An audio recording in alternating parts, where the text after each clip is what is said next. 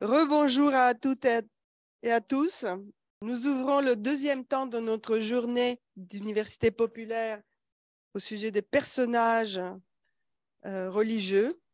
Et euh, nous accueillons pour euh, cette deuxième séance M. Jean Anesté. Vous êtes écrivain, éditeur, traducteur et, et dessinateur.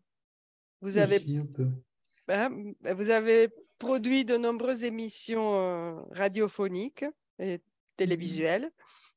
et vous avez concentré votre travail sur la zone méditerranéenne. Et notamment, et c'est pour ça d'ailleurs que vous êtes là aujourd'hui, vous avez commis un livre sur ce personnage tout à fait remarquable qui est Rabia El Adawi, qui est une poétesse, une mystique et, surtout une très grande figure soufie euh, et dont vous avez écrit un, livre sur, sur elle qui est là et, qui a, et qui, que vous pouvez acquérir euh, si vous le souhaitez. Euh, je, Jean Anesté, merci beaucoup d'avoir de, pris le temps d'être avec nous cet après-midi et je, et je vous donne la parole. Oui, c'est moi qui vous remercie. Hein. et juste quelques mots j'ai découvert en fait Rabia Radawi à travers une étude d'une islamologue anglo-saxonne, Margaret Smith, dont j'avais entrepris la traduction, euh, parce que j'avais trouvé son ouvrage intéressant et la personnalité de Saïda Rabia vraiment très intéressante. Euh, à un moment donné, il, il est apparu que les Margaret Smith étant décédée, ses ayants droit avaient disparu en Indonésie, et c'est comme ça que je me suis retrouvé à, à écrire un ouvrage sur Saïda Rabira que je n'aurais jamais songé à écrire par moi-même, euh, et donc à me documenter euh, et euh, à lire le, le, corpus la concernant qui a été réalisé par un universitaire maghrébin, Badawi, et qui permet de voir qu'en réalité, il tient en quelques pages. Ce qu'on sait de Saïd Arabia tient en quelques pages. On peut en parler pendant des heures, rassurez-vous, je ne le ferai pas pendant des heures. Je vais rester dans les limites euh, du temps euh, d'une quarantaine de minutes. Quoi. Euh, et, mais par contre, effectivement, ce qu'il faut savoir, quand on lit des, des ouvrages sur Saïd Arabia, ou sur des saintes en général, ou des saints d'ailleurs, euh, c'est que bien souvent, euh, on a certains propos qui leur sont attribués le sont aussi à d'autres personnes en même temps. On n'a pas des sources historiques d'une grande euh, précision. Ce qui intéresse, ça passe en général à travers des auteurs qui les rapportent et qui sont plus intéressés par le propos et par la vérité de ce qui est dit que par euh, qui l'a véritablement dit ou à travers qui. Il n'empêche que, bon, concernant euh, Saïd Arabia, on peut effectivement euh, se faire une idée, en tout cas d'une personne. Après, il y a certaines sources qui, sont, qui se retrouvent. Et effectivement, c'est une personnalité qui était susceptible d'intéresser le christianisme. Et effectivement, c'est une des rares euh, sinon la seule sainte musulmane qui était euh, à laquelle un évêque euh, a, pu consacrer un ouvrage de, 700 pages quand même. Donc c'est assez particulier. Alors pour situer les choses, on ne connaît pas évidemment sa date précise de naissance. On dit que c'était entre 713 et 721 de l'ère chrétienne. Elle est, elle est née à Bassora, en Irak, donc, dans une ville, Bassora, qui a, fait l'actualité à un moment donné euh, à cause des affrontements qui avaient lieu. Elle a toujours quasiment vécu à Bassora, où elle est morte à l'an 801, euh, donc 185 de l'Égypte.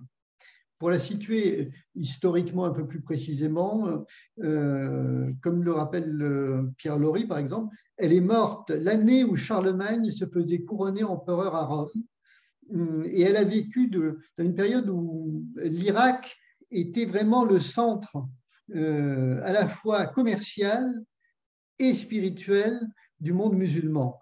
Euh, c'est-à-dire qu'on y assistait à la fois à l'opulence, au début de ce qui va être l'opulence, euh, l'éloignement pour toute une partie de la population du modèle prophétique, et la création d'un courant spirituel qui, quiétiste qui appelait justement à revenir à l'exemplarité prophétique, dont Rabia est d'ailleurs un des exemples. Euh, c'est dans ce contexte. Euh, donc, c'est un contexte quiétiste.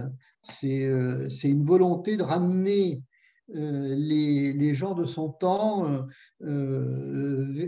qui pouvaient s'éloigner vers Dieu et vers une pratique plus grande. Donc, les propos de Saïd Arabia sont souvent d'ailleurs très extrêmes, très excessifs. Euh, parce que c'était une femme avec une ferveur inouïe. Je veux dire, c'est pas, pas une tiède. Euh, je veux dire, elle avait vraiment, euh, elle était transportée par un élan qui, qui, va rappeler d'ailleurs celui de certaines mystiques chrétiennes. Hein. je veux dire, c'était, si ce n'est que le contexte était vraiment extrêmement différent. Alors bon, qui est un peu plus précisément qui était Saïda Rabia? Alors, comme tous les, comme tous les, toutes les, les saintes et les saints, il y a sa naissance est entourée évidemment de, euh, récits euh, miraculeux.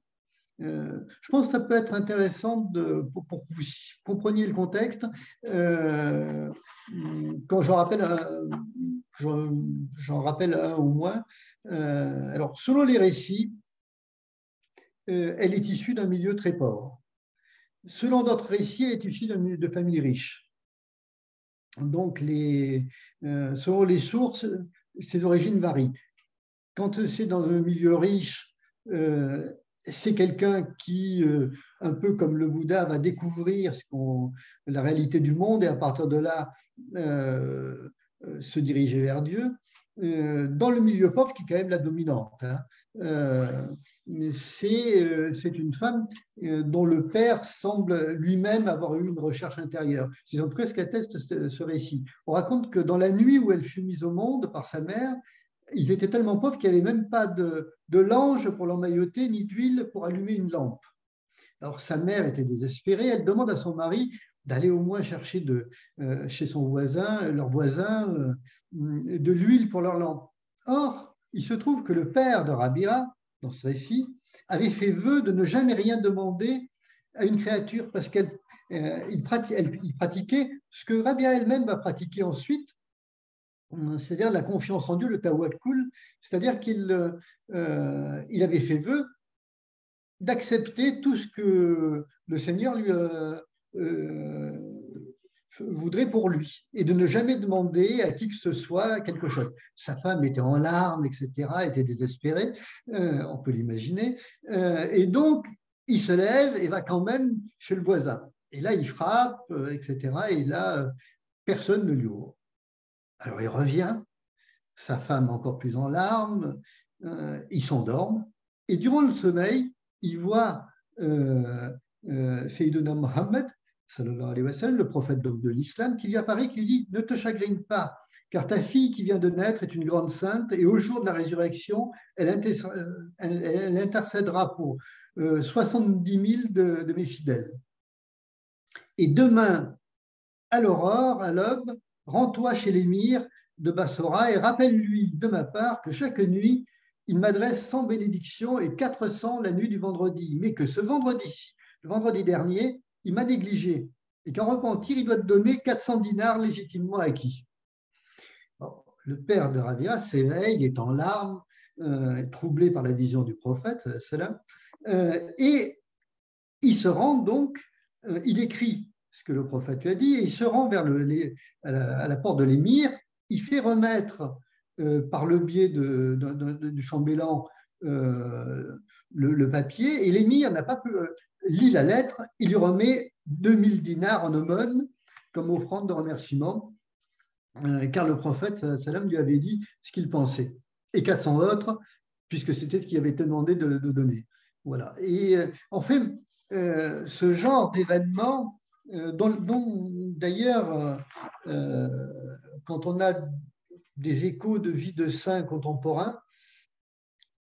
on en trouve, hein, on, en, a encore, est assez fréquent. Alors certains sont absolument invraisemblables, d'autres, comme celui-là, sont tout à fait plausibles. Euh, et en contexte musulman. Voilà. Donc c'était euh, euh, et ça indique, ça donne un petit peu l'idée du milieu dans lequel elle, elle, selon certaines sources, elle, a grandi. disons, alors selon beaucoup de récits, quand ses parents sont morts, elle a eu à charge le reste de sa famille. Alors, elle s'appelle Rabia parce que Rabia signifie la quatrième. C'est la quatrième des filles qui est née.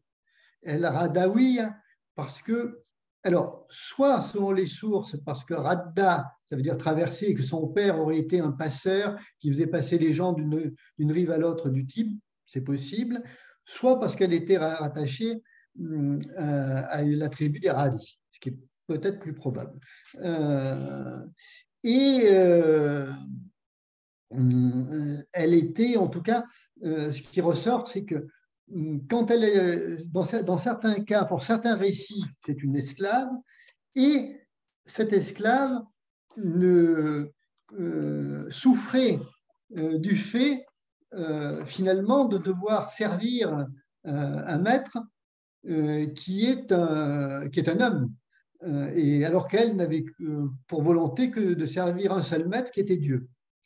Et dans un des récits qui la concerne, euh, son maître, justement, la voit une, euh, une nuit en prière, puisqu'elle passait ses nuits en prière, avec une auréole l'entourant, ou une lumière l'entourant, et qu'au matin, il la libère, il lui rend la liberté.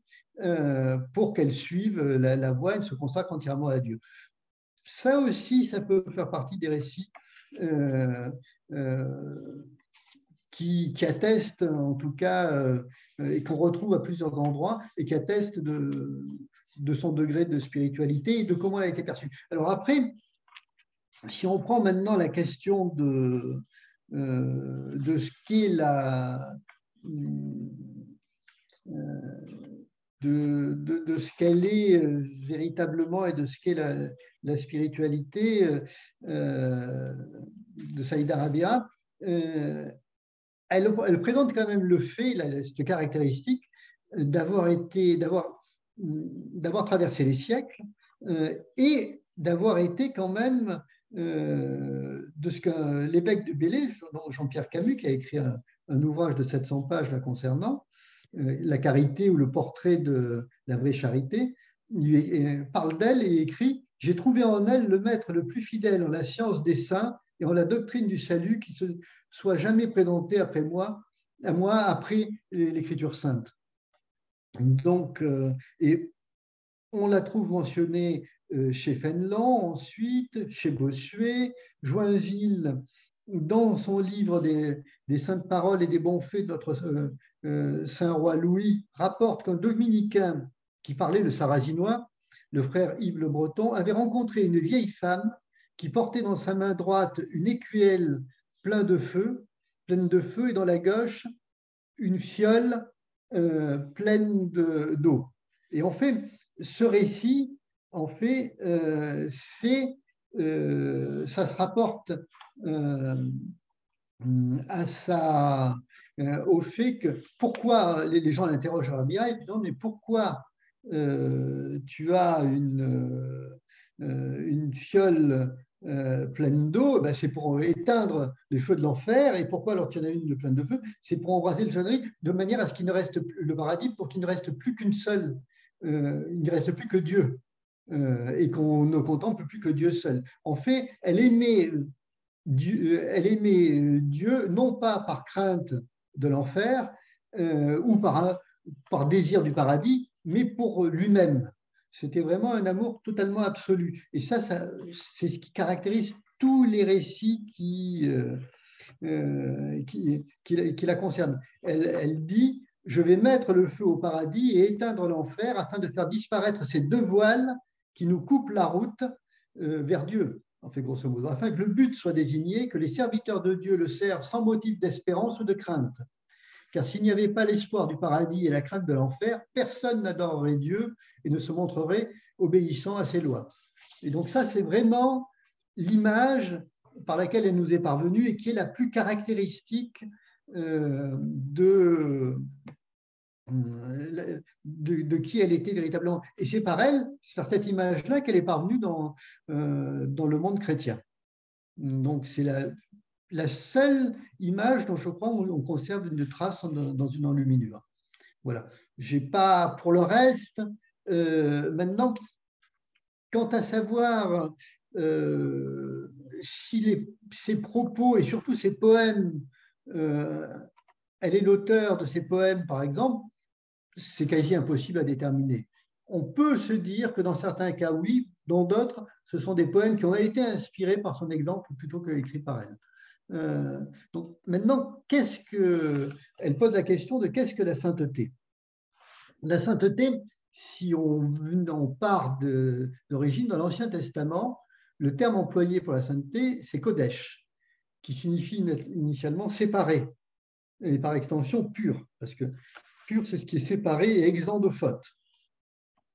Et euh, c'est l'équivalent du mot grec agios, qui est repris dans, le même sens dans les écrits du Nouveau Testament. Et en fait, euh, était, la sainteté appartient à Dieu seul. Tel était l'adage prescrit, inscrit sur la plaque d'or que portait le grand prêtre qui officiait dans le temple de Jérusalem.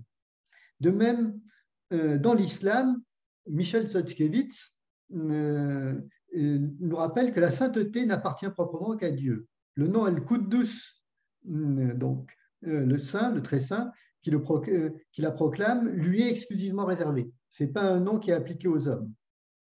Mm. les choses changent euh, dans, le, dans le christianisme, où là, effectivement, par le baptême et l'adoption filiale qui s'ensuit, les chrétiens sont associés et appelés à cette sainteté qui est une sorte de, vocation universelle dans, dans, le cas du christianisme. Euh, voilà. Après, euh, les caractéristiques de la sainteté, ce que vont entendre ce qu'on va entendre par saint euh, en islam n'est pas la même chose que ce qui est entendu par saint dans le christianisme, n'est pas toujours la même chose. En fait, les, caractéristiques ne sont pas toujours les mêmes. Euh, par exemple, pour euh, le saint dans le christianisme va être plutôt un mystique et dans, euh, dans l'islam, ça sera plutôt un initié. Alors, je vais rentrer un petit peu quelques explications pour montrer les parallèles entre la sainteté féminine dans les, deux côtés du bassin méditerranéen. chez les chrétiens, évidemment, c'est l'imitation du Christ. le saint doit imiter pour modèle le, Christ. Et de... Donc, une des caractéristiques qui ressort, c'est quand même les stigmates et la passion. Donc, euh, stigmates et passion, les, stigmates qui disparaissent souvent d'ailleurs après la mort du, euh, euh, saint. Et c'est ce qu'on retrouve aussi chez, certaines saintes aussi. Hein. Je veux dire, c'est pas. Euh, mais après, ça a été assez étudié. Les, les saintes ont des stigmates sanglants, mais leurs plaies ne saignent pas en permanence, par exemple. Euh, donc, euh, il y a eu des études qui ont montré les âges durant lesquels, etc., ces stigmates apparaissaient, ainsi de suite. Euh, maintenant, l'autre aspect dans la sainteté chrétienne, du côté chrétien, ce sont des martyrs. Les martyrs, il y en a relativement peu dans la sainteté musulmane en tout cas, où elle est, euh, où en tout cas la notion de martyr est très différente. C'est euh, en même temps, pour ce qui est de la sainteté féminine, c'est elle n'est pas non plus dominante, parce que sur les quelques 120 martyrs mentionnés par leur nom, par exemple dans l'histoire ecclésiastique de Zeb, seulement 15 sont des femmes. Donc, on est dans des, des cas de, où effectivement cet aspect, est, moins, est moindre. Là, le point où aussi de, qui est un point de divergence, c'est que la sainteté dans le christianisme hum, et les, les saintes sont pratiquent le célibat et le renoncement, le renoncement sexuel, et souvent sont, vierges. Et ça, c'est un point qui n'est pas propre euh, du tout à l'islam, où justement euh, le célibat n'est pas forcément bien vu. Euh, donc, si on prend sur les sources à ce niveau-là, c'est, les, les, sources sont abondantes qui, euh, qui disent euh, que la, sainteté finalement passe euh, par le mariage dans l'islam. C'est un peu à ce niveau-là l'inverse. Quand la femme obéit à son époux, elle entre au paradis par la porte de son choix. Ça, c'est une des paroles du prophète. Et c'est le moyen le plus simple qui permet les plus grandes choses, le mariage. et donc, le mariage dans l'islam représente la moitié de l'islam de la, de la religion. Donc, euh, hmm, et c'est pourtant par cet aspect-là que Saïda Rabia, elle, se retrouve euh, à se rapprocher euh, de la sainteté féminine chrétienne dans, le christianisme, parce que justement, elle a pratiqué, elle, le, célibat. Et on peut se demander si elle, elle n'est pas, pas, vierge non plus. En tout cas, selon les versions, elle l'était. Et les récits, d'ailleurs, concernant cet aspect-là, euh, sont, sont intéressants parce qu'ils se rejoignent, ils expliquent assez bien, elle explique assez bien ce qui a motivé son choix. Je vais vous en lire un quand même. Hum, c'est, elle avait, elle était amie d'un de grands saints de l'époque, qui était Hassan el-Basri, euh, et qui à un moment donné lui a demandé la demande en mariage. Et elle lui répond, le mariage est nécessaire pour celui qui a la possibilité d'un choix. Quant à moi, je ne possède plus de volonté propre, j'appartiens à mon Seigneur et je me tiens à l'ombre de ses commandements. Mon individualité n'a pas de valeur. Le contrat de mariage doit être demandé auprès de Dieu et non auprès de moi. Hmm. Et, euh, et, en fait, Hassan lui demande alors comment elle est parvenue à un tel degré de, spiritualité? Elle répond par ma totale extinction, puisqu'on fait le fana, l'extinction, et euh, ce qui permet la plénitude, euh, et dans laquelle l'être vit, mais Dieu, il parle non plus lui, mais Dieu à travers lui. Souvent. Donc cet aspect-là du célibat est très important euh, pour Rabia parce que il est, euh, il, se, réfère vraiment à son, au caractère exclusif de, sa, euh, de, de, son amour. Et donc, on connaît ces vers Ma coupe, mon vin et le compagnon sont trois, et moi, rempli de l'amour pour Dieu, je suis la quatrième, Rabia. Euh, donc, ça, euh, c'est cet aspect-là qui est important de, tenir à, présent à l'esprit. C'est par cet aspect-là euh, qu'elle rejoint beaucoup de saintes chrétiennes.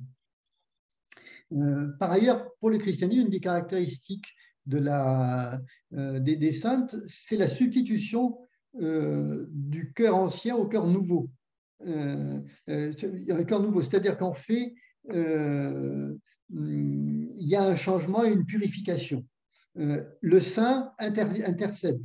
Euh, pour les catholiques, les saints forment l'Église triomphante qui intercède auprès de Dieu pour les hommes de l'Église militante, chose qui est beaucoup plus complexe en islam et assez mal vue dans certains courants.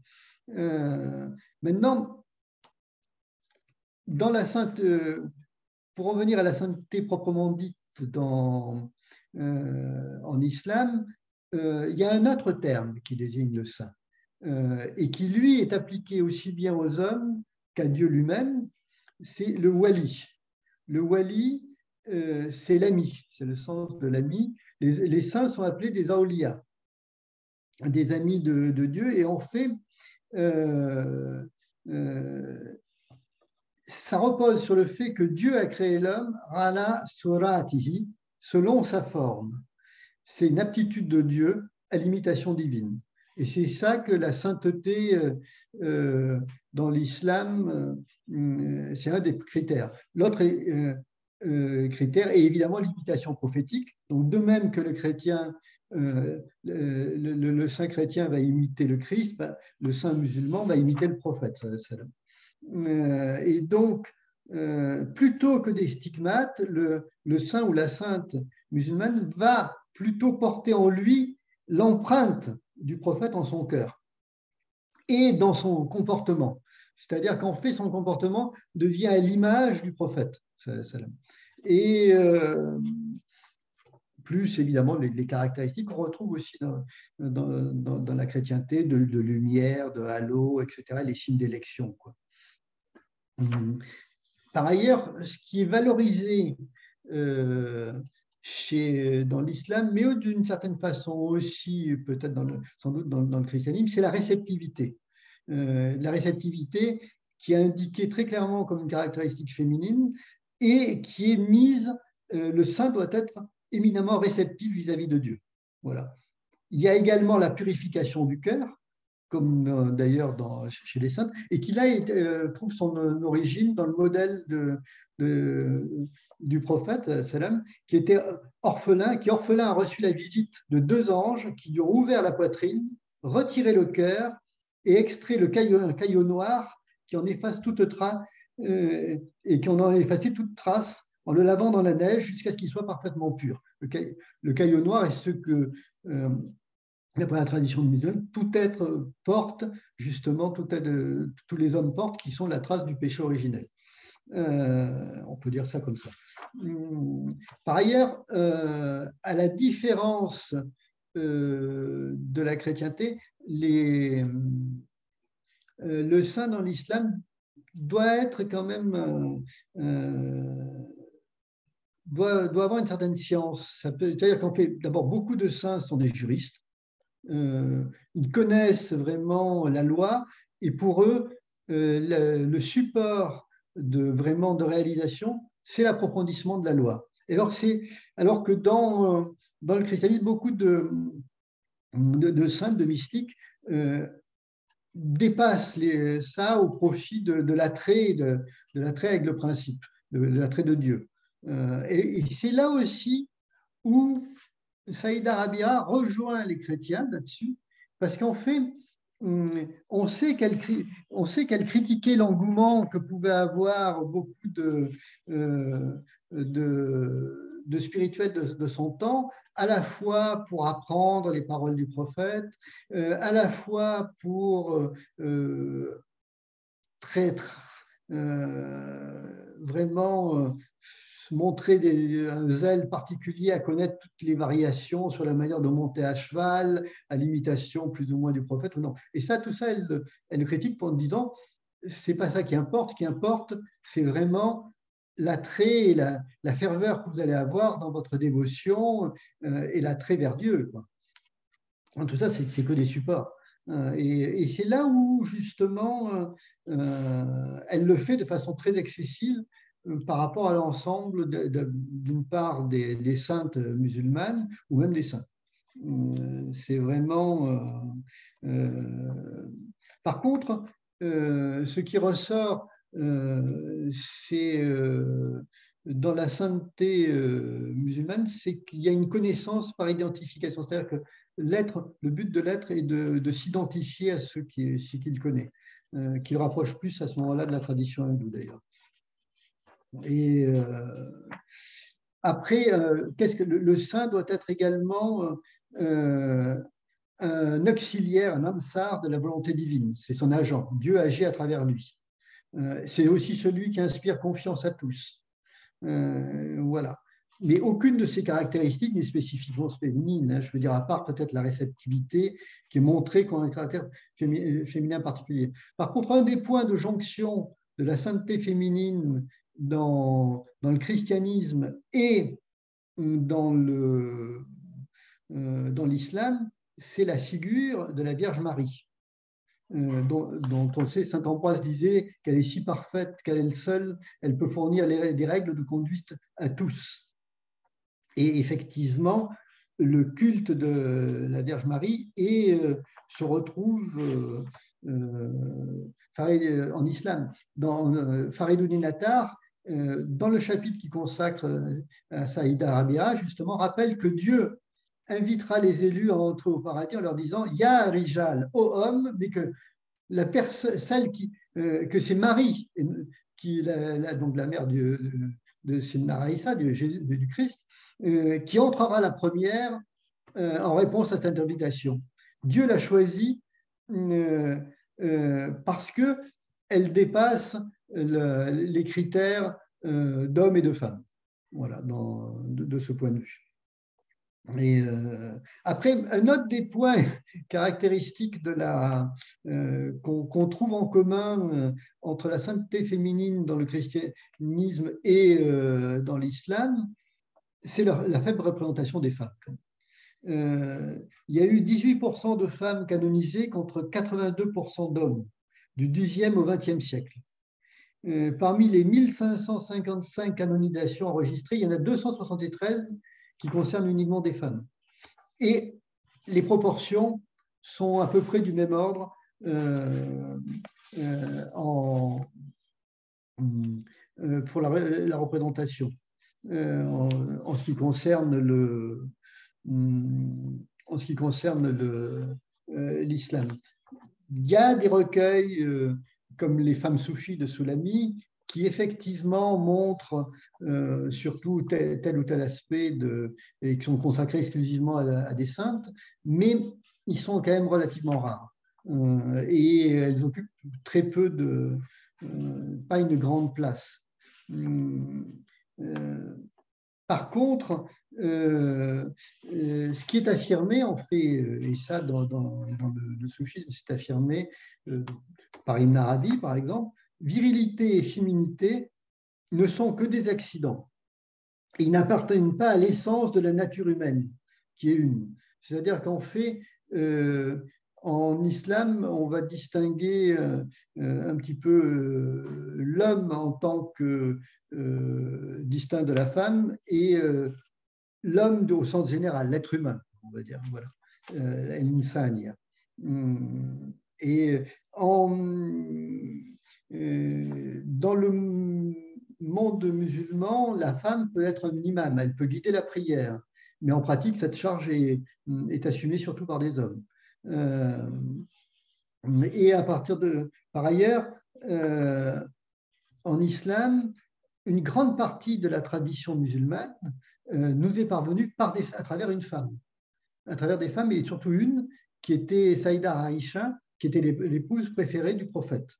Euh, et également, euh, euh, il y a également un aspect qui est, qui est, que la femme en islam peut être un modèle de législation.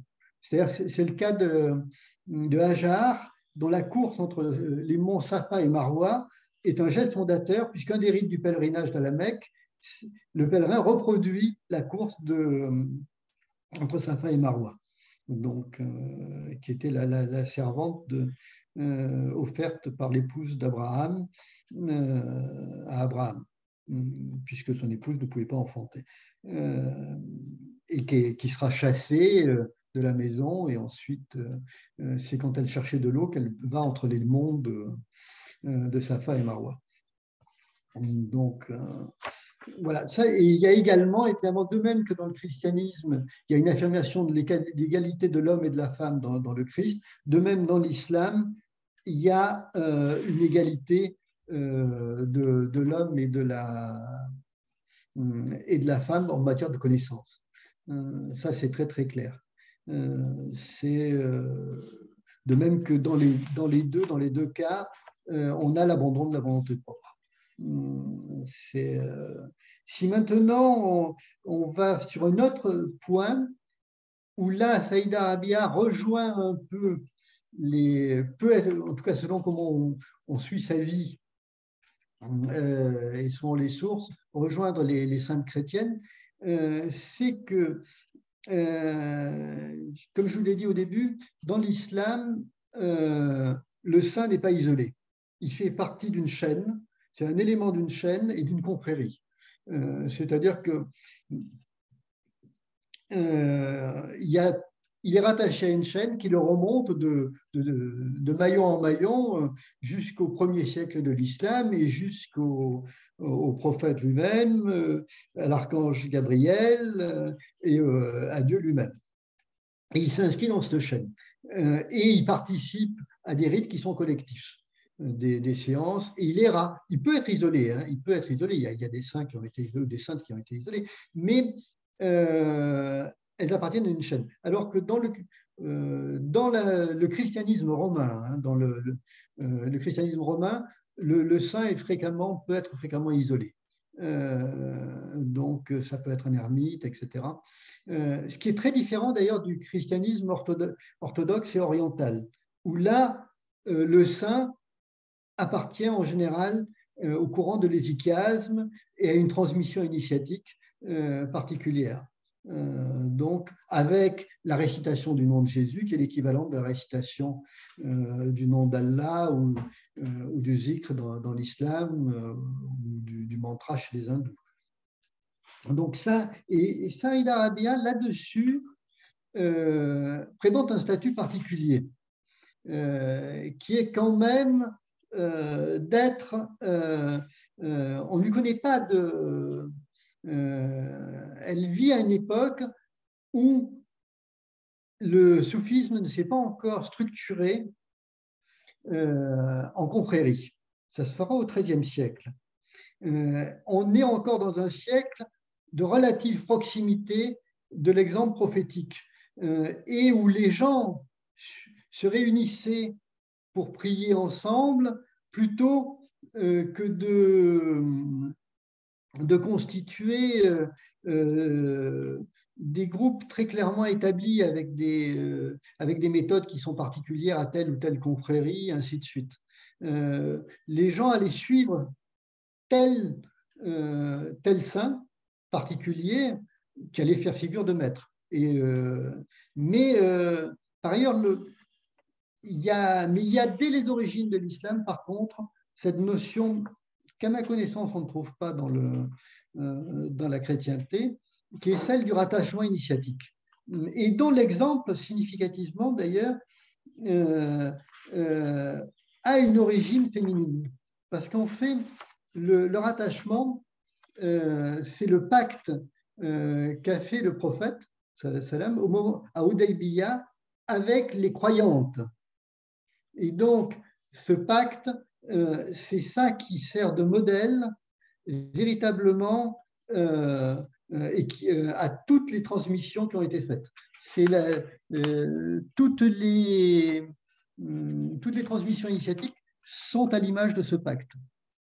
Donc, c'est là où effectivement on retrouve des éléments qui, de ce qu'on appelle la moubaria, Moubaya, euh, la euh, qui est le pacte d'allégeance fait avec le prophète hum, et euh, dont parle le verset, ceux qui passent un pacte avec toi ne font rien moins qu'en passer un avec Dieu. La main de Dieu est au-dessus de leur main.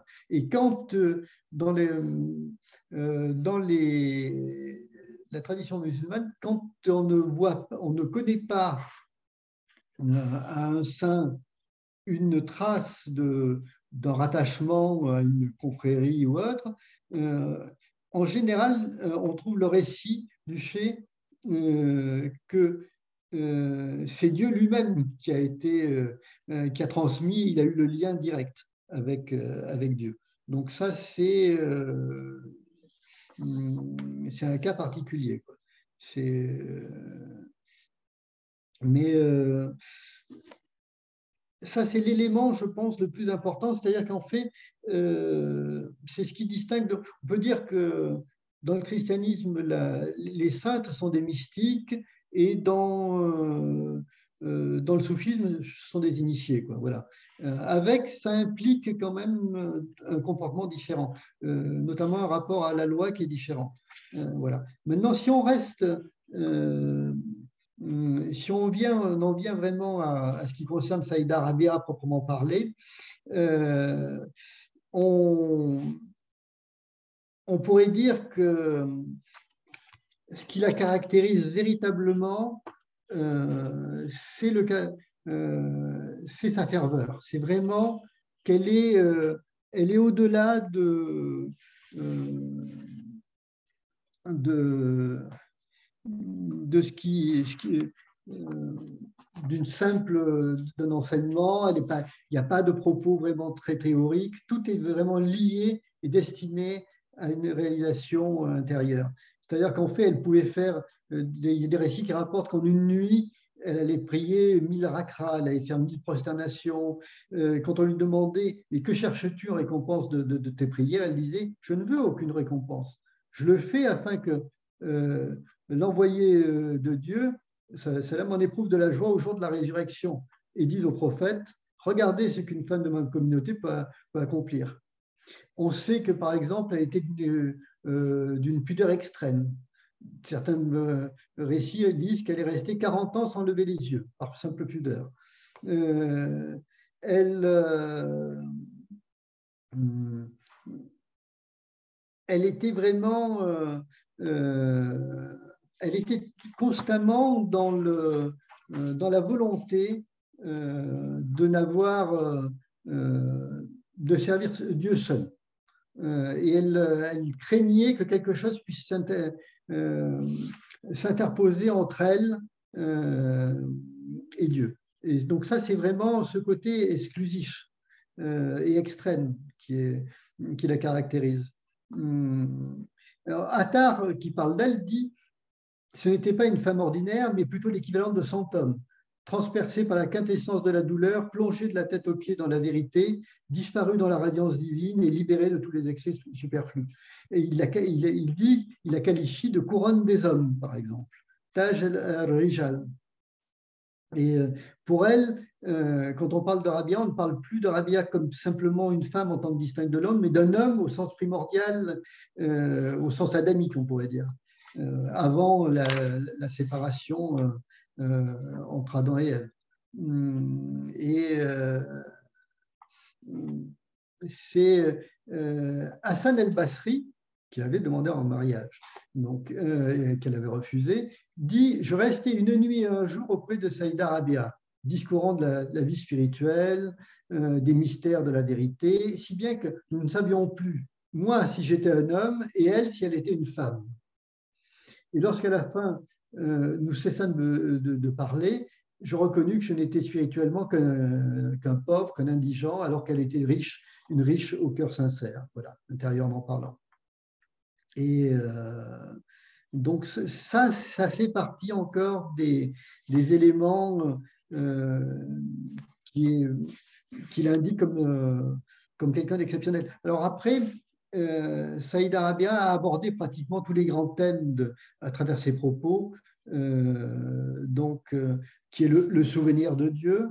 il y a le, le zikr, donc, puisque en fait, c'est le, le, zikr est la méthode du, soufisme. Et effectivement, elle disait qu'elle insistait elle disait on finira bien par elle mettait en rapport le, zikr avec le fait de, rester, on finira bien par ouvrir à celui qui frappe sans cesse à la porte. Voilà, donc elle était celle qui frappe sans cesse à la porte. Euh, donc ça, c'était cet aspect-là. Il y a le repentir. Euh, elle avait, elle poussait le repentir. elle disait, demander pardon à Dieu, oui, mais si nous demandons pardon à Dieu, encore faut-il solliciter son pardon pour notre manque de sincérité euh, dans notre demande de pardon, quand nous demandons pardon. C'était vraiment, elle était dans une exigence extrême. Elle avait vraiment, euh, elle visait à dépasser euh, les, la, dualité, évidemment. à tel point, elle, elle, voulait ne pas se séparer de Dieu, à tel point qu'elle n'avait même pas de couteau chez elle parce qu'elle avait peur de couper le lien euh, qu'il a, qu'il a relié à Dieu si elle avait eu un couteau dans la maison. C'est c'était une image, mais bon, ça indique son degré. Et elle, un jour, elle rencontre un, spirituel qui lui dit J'ai marché dans la voie de l'obéissance et je n'ai point commis de péché depuis que Dieu m'a créé. Alors elle, elle lui répond et lui dit Mais mon fils, c'est ton existence elle-même qui est un péché à nul autre comparable. Et donc, c'est là-dessus où, effectivement, euh, on, peut, euh, on, peut, on peut terminer là-dessus en disant que euh, Saïda euh, avait été vraiment dans la réalisation euh, complète euh, du lien de, de, de, l'homme ou de la femme avec Dieu. Voilà. Ce que je peux dire comme ça, on pourrait développer beaucoup plus, hein, je veux dire les exemples, parce qu'ils sont une multitude, mais voilà. Et c'est en ça aussi que peut, c'est pour ça qu'elle a pu toucher également le, la chrétienté ou d'autres traditions. Voilà.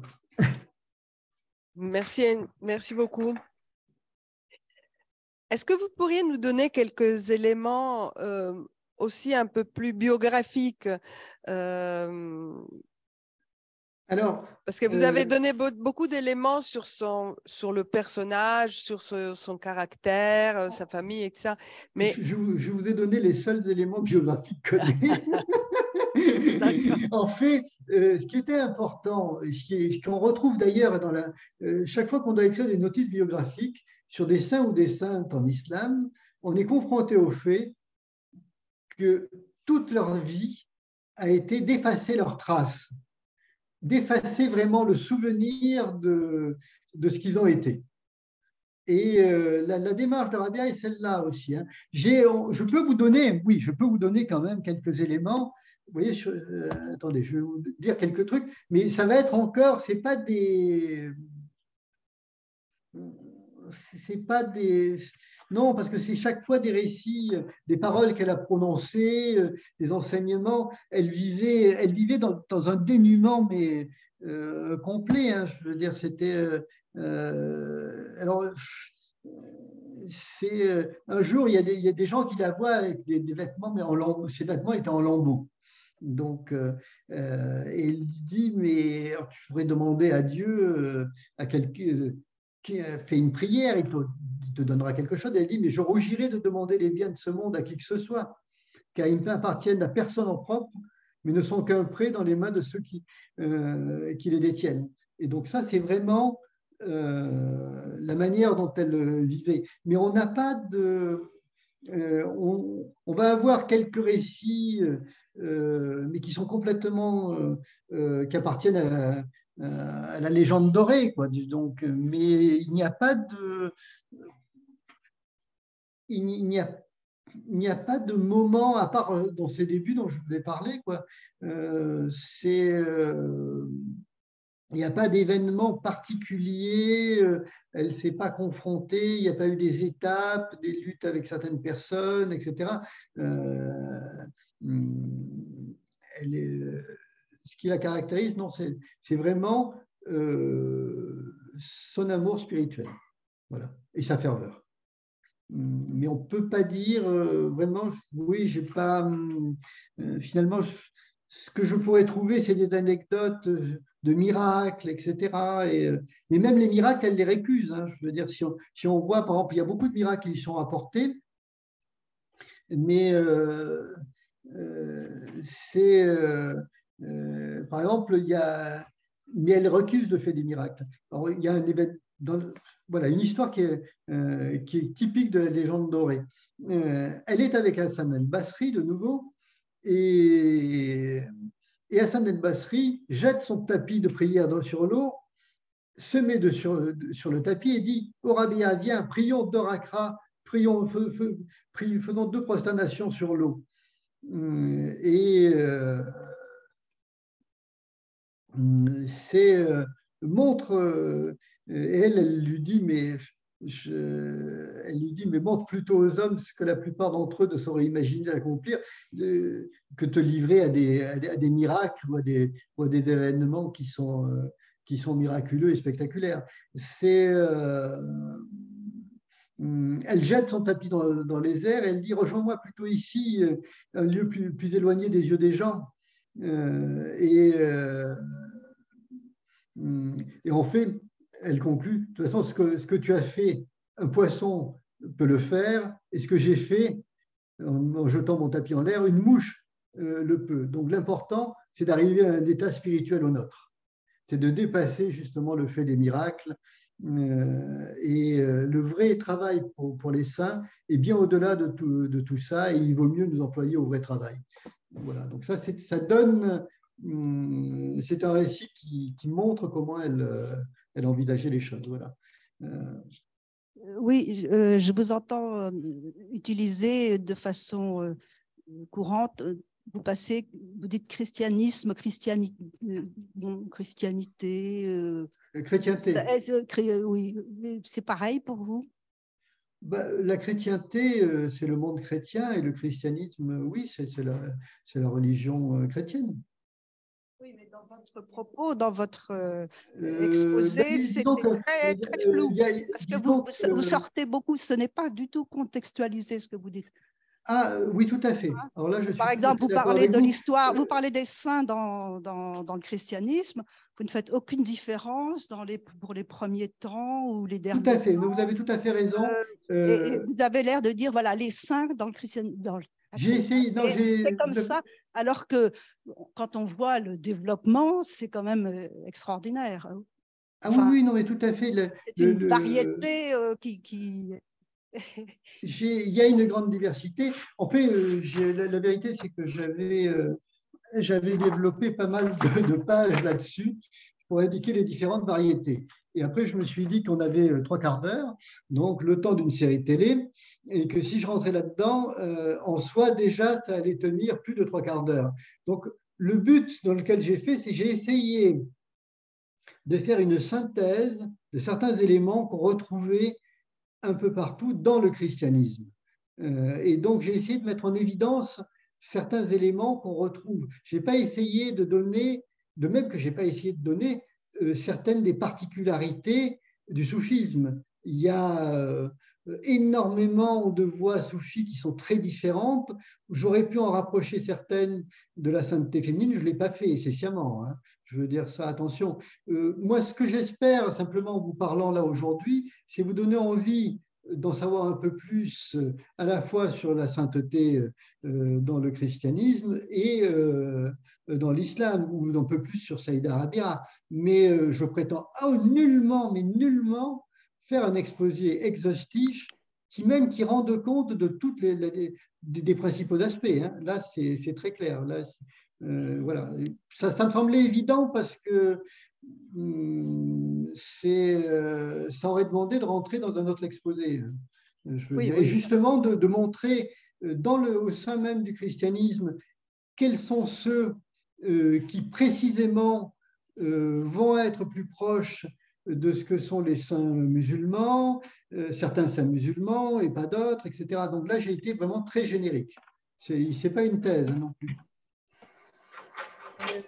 Euh, une autre chose que je ne sais pas si ça vous était possible de le dire, mais euh, à l'époque de, de, de à Bassora, les chrétiens étaient encore à 50% dans la région. Alors, quelle, quelle influence, quelle rencontre on peut supposer, puisqu'on ne sait pas grand-chose sur elle, qu'est-ce qu'on peut supposer de ses relations avec euh, le christianisme qui l'entourait? Alors là, je pense qu'on peut répondre. Euh, il n'y avait aucun rapport. Il n'y a aucun récit qui indique qu'elle ait été euh, en relation avec des chrétiens. En tout cas, si on en juge les, sources, rien. Il n'y a pas un il n'y a pas une phrase euh, qui montre qu'elle ait eu un rapport. En fait, ce qui se passait, c'est ce qui se passait d'ailleurs même en Syrie il n'y a pas si longtemps que ça, les communautés vivaient côte à côte, euh, mais ne communiquaient pas véritablement. Euh, c'est un truc plus récent, le fait que, que le communisme s'est répandu.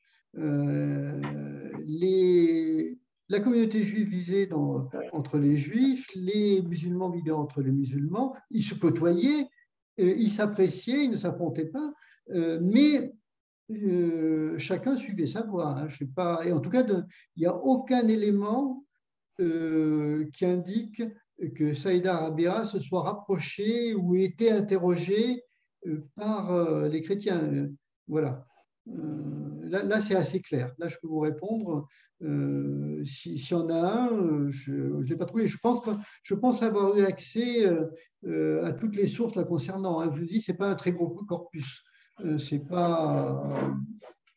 ça tient, je crois, mis bout à bout, avec toutes les variantes, ça doit tenir en 200 pages, même pas. Hein. Je veux dire tout ce qu'on sait de, Saïd Arabia. Euh, propos, anecdotes, légendes dorées, poèmes, euh, etc. Euh, c'est voilà. Oui, et aujourd'hui, est-ce qu'elle est, est, vénérée par les sunnites ou les chiites? Et par les chrétiens ah, orientaux Elle est plus vénérée, je pense, par les sunnites que par les chiites. En tout cas, c'est la, euh, c'est la sainte sunnite par excellence. D'accord. Euh, et, et, les chrétiens orientaux. mais je pense que euh, elle, devait, elle, a dû être vénérée aussi, alors là pour le coup, par les chiites aussi. Hein. Je veux dire, les, chiites ont, ont, accordé une grande place à la sainteté féminine. Hein. Je veux dire, c'est dans. Est-ce qu'il y a. voilà des traces d'un tombeau, euh, je sais pas moi, des reliques euh, S'il y a des traces d'un tombeau de Saïd Arabia, si on existait un, à mon avis, il ne doit plus rester grand-chose après les bombardements qu'il y a eu grâce à l'État islamique à Bassora, euh, comme d'ailleurs beaucoup de saints. Hein. je veux dire, ça a été des, tas de, tombeaux de sang ont été détruits dans les affrontements, et puis c'est pas fini, à mon avis. on n'en est malheureusement qu'au début. donc, euh, non, il y a, euh, euh, par contre, elle demeure, sa, présence demeure très vive dans le, dans le milieu populaire. Hein. Elle a fait l'objet de, de, films. moi, j'ai vu un film, c'est une série Z. Hein. c'est vraiment, je sais pas ce que c'est, mais c'est vraiment, c'est, ceux qui aiment les Craignos Movies peuvent le voir. Mais bon, ça mélange un peu toutes les sources euh, la, concernant. Euh, et euh, voilà. Et y a, alors, ce qui est particulier, c'est qu'on peut avoir un grand poète comme libanais comme Salah Tétier qui va traduire en français admirablement certains de ses poèmes, justement. et ça peut donner lieu à des films populaires, à des chansons et autres, à des mises en musique de ses poèmes, ainsi de suite. Hein, je veux dire, c'est, euh, euh, et à un culte populaire qui demeure, mais qui est plus, plus générique. Je ne connais pas de lieu, en tout cas. Je ne connais pas de lieu qui lui soit attribué. À la différence d'autres saints. Oui, comment êtes-vous venu, enfin, êtes-vous venu à vous intéresser à cette sainte-là en particulier, alors qu'il y a très peu de choses historiquement connues sur elle? Bah, écoutez, comme je l'ai dit au début, on m'a parlé du livre de Margaret Smith. J'ai commencé à lire le, livre de Margaret Smith. Je l'ai trouvé intéressant. Je me suis dit, ça serait bien de traduire en français. J'en ai traduit deux, trois chapitres. Après, je me suis dit, bon, ben, je vais demander, euh, euh, je vais me renseigner sur les droits. Euh, Margaret Smith étant décédée, j'ai écrit à l'éditeur. Ça a été assez long. et à la fin, j'ai fini par avoir euh, quelqu'un de la maison d'édition qui a dit, mais nous, on a, les droits que de l'édition anglaise, il faudrait s'adresser à sa petite fille euh, qui a disparu en Indonésie, donc plus personne n'a de traces. Donc, je me suis dit, soit effectivement, l'éditeur euh, fait un contrat et met les sommes sur un compte CAPA, soit je, bon, bah, j'écris un autre, un autre ouvrage. Et c'est au départ euh, l'éditeur qui m'a demandé que j'écrive un autre ouvrage à partir de l'ouvrage de Margaret Smith. Et c'est à partir de là où je me suis mis à me documenter. Comme je ne suis pas arabisant moi-même, j'ai travaillé avec des, spécialistes, Abdallah Penaud, euh, qui est le chef d'une confrérie à laquelle j'appartiens, et euh, un de ses, élèves, Abdelrahman Androuchi. et on a retraduit quasiment tout le corpus. Et en travaillant sur ce, corpus et en traduisant tout, euh, je me suis rendu compte qu'en fait, l'étude de, Margaret Smith était parfois fautive. Il faut lui dire ce qu'il est. Et donc, du coup, j'ai dû rectifier, euh, étudier. On, on s'est rendu compte que certains poèmes euh, qui étaient attribués à Saïd Arabia, notamment ceux cités par Macdissi, qui était un disciple akbarien, étaient probablement apocryphes, totalement apocryphes, parce que ça, ça utilisait une symbolique qui, n'est apparu euh, historiquement que tardivement, euh, après le XIIIe siècle en tout cas, donc ainsi de suite. Euh, donc, et c'est comme ça que effectivement, mais je, pense que j'ai utilisé quasiment tout ce que ce qu'on a trouvé de disponible dans le livre que j'ai écrit là-dessus.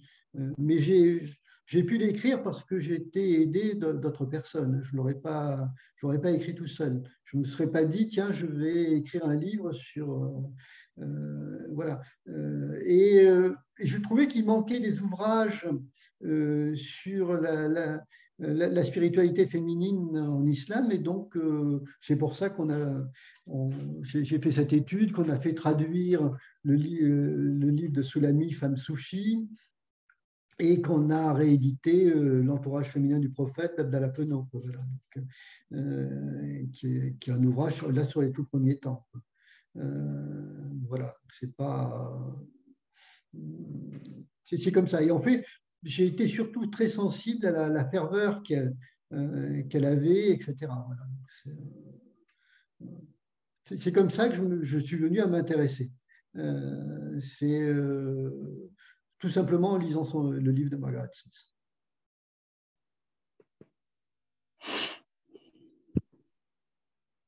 Allô, vous nous entendez? Oui, je vous entends. Ah, parfait, parce qu'on avait eu un petit problème. Euh, ah, euh, Jusque-là, je, jusque je n'entendais personne. Ah, je voyais des gens qui parlaient, mais je n'entendais rien. Hein.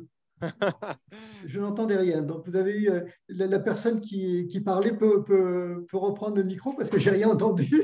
J'ai quelques minutes, j'étais là.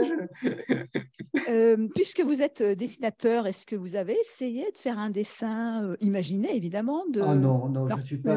non, non honnêtement, je, je, gribouille, mais je, je dessine plutôt de façon humoristique. et ça m'est arrivé, j'ai dessiné un petit livre sur l'islam raconté aux petits et aux grands, et, mais qui m'a valu les foudres des, des intégristes musulmans.